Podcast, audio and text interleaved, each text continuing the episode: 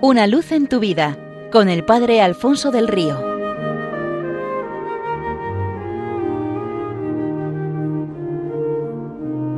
Un cordial saludo para todos los oyentes de Radio María desde el Seminario Diocesano de Getafe.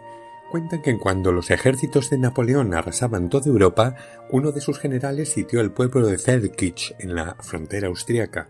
Cuando los lugareños vieron las maniobras de un ejército tan numeroso y tan bien armado, se formó un consejo de ciudadanos para decidir si capitulaban o si se defendían frente al invasor.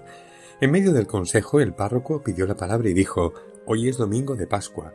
Hasta ahora hemos confiado en nuestras solas fuerzas y éstas sabemos hasta dónde llegan. Si nos apoyamos en ellas, no podremos hacer nunca frente a un enemigo tan poderoso. Pero hoy es el día del triunfo de nuestro Señor. Toquemos las campanas y celebremos la misa solemne en honor de su victoria, como teníamos previsto dejando todo en sus manos. Conocemos solo nuestra debilidad, pero creo que no conocemos la grandeza del poder divino.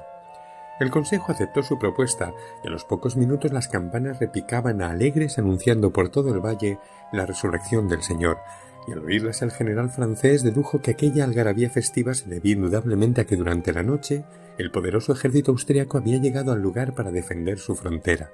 Temiendo una derrota, mandó levantar el campamento, y así, antes de que las campanas dejaran de sonar, el peligro había desaparecido y sin disparar un solo fusil. De esta manera pudieron comprobar la fuerza de la Pascua. Jesús también parecía un vencido el viernes por la tarde, sin embargo, al alborear el domingo sucedió algo que ni los mismos discípulos esperaban, a pesar de que se lo habían oído decir. El vencido salía bien vencedor del combate y los victoriosos mm, demonio, pecado y muerte derrotados para siempre. Si nosotros pusiéramos más nuestra confianza en el Señor como los vecinos de aquel pueblo austriaco, le veríamos desplegar en nuestras vidas la potencia de su resurrección.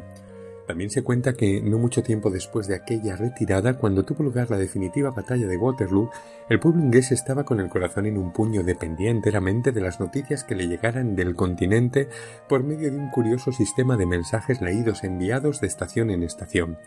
Alrededor de la catedral de Winchester se agolpaba una multitud esperando con ansiedad noticias sobre la batalla. Cuando ésta se acercaba a su fin, los observadores pudieron leer un mensaje en la estación anterior Wellington derrota. Justo cuando acababan de leer aquello, una densa niebla impidió seguir leyendo el mensaje al completo, pero el resto daba igual, lo esencial ya estaba claro, derrota era la palabra clave. La alarma y la tristeza cundieron por todas partes, Wellington había sido derrotado, todos estaban consternados, abatidos, preocupados y temerosos. La noticia alcanzó a Londres. Sin embargo, minutos después la niebla se despejó y se pudo leer el mensaje al completo. Decía, Wellington derrota al enemigo.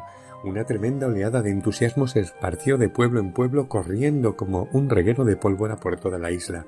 Qué alegría más desbordante debieron tener también los discípulos cuando comprobaron que el Maestro había transformado la, la derrota en victoria, la muerte en vida. Hoy también la niebla de la incredulidad cierra a muchos el paso al gozo que podía ser suyo por la fe. Ayudémosle a leer en nuestra vida el mensaje completo. Cristo ha derrotado el poder del maligno, del pecado y de la muerte, y llenémonos de esperanza al saber que también a nosotros nos pertenece la victoria definitiva a través de Jesucristo. Otro de los considerados grandes hombres de la historia fue Lenin. Sus restos mortales fueron embalsamados y expuestos en una urna de cristal en la Plaza Roja de Moscú. Un epitafio sobre esta decía Fue el mayor líder de todos los pueblos, de todos los países, de todos los tiempos. Fue el portavoz de una nueva era para la humanidad. Fue el adalid de la causa de los oprimidos.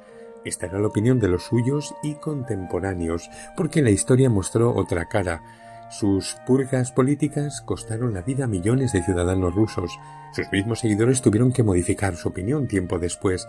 Sin embargo, hace más de dos mil años que nuestro Jesucristo vivió sobre la tierra, y a pesar de lo mal que muchos de sus seguidores le hemos representado, el testimonio de los suyos, suyos y contemporáneos con él, ha sido ratificado por la historia ante la opinión pública, e incluso los que no le reconocen como su Dios y Salvador no pueden menos que tenerle en altísimo concepto. Pero sobre todo es de notar que el epitafio que sus ángeles pusieron sobre su sepultura y que los primeros cristianos defendieron con su vida hasta la muerte es bien distinto al de Lenin. En el caso de Jesucristo fue no está aquí, ha resucitado. Su tumba está en Jerusalén, abierta y vacía. En ella no hay un muerto porque Él vive para siempre, pues seamos suyos total y exclusivamente suyos para siempre de aquel que nos amó y se entregó por nosotros, y así participaremos también de la vida nueva y del gozo desbordante de su Pascua. Feliz Pascua de Resurrección.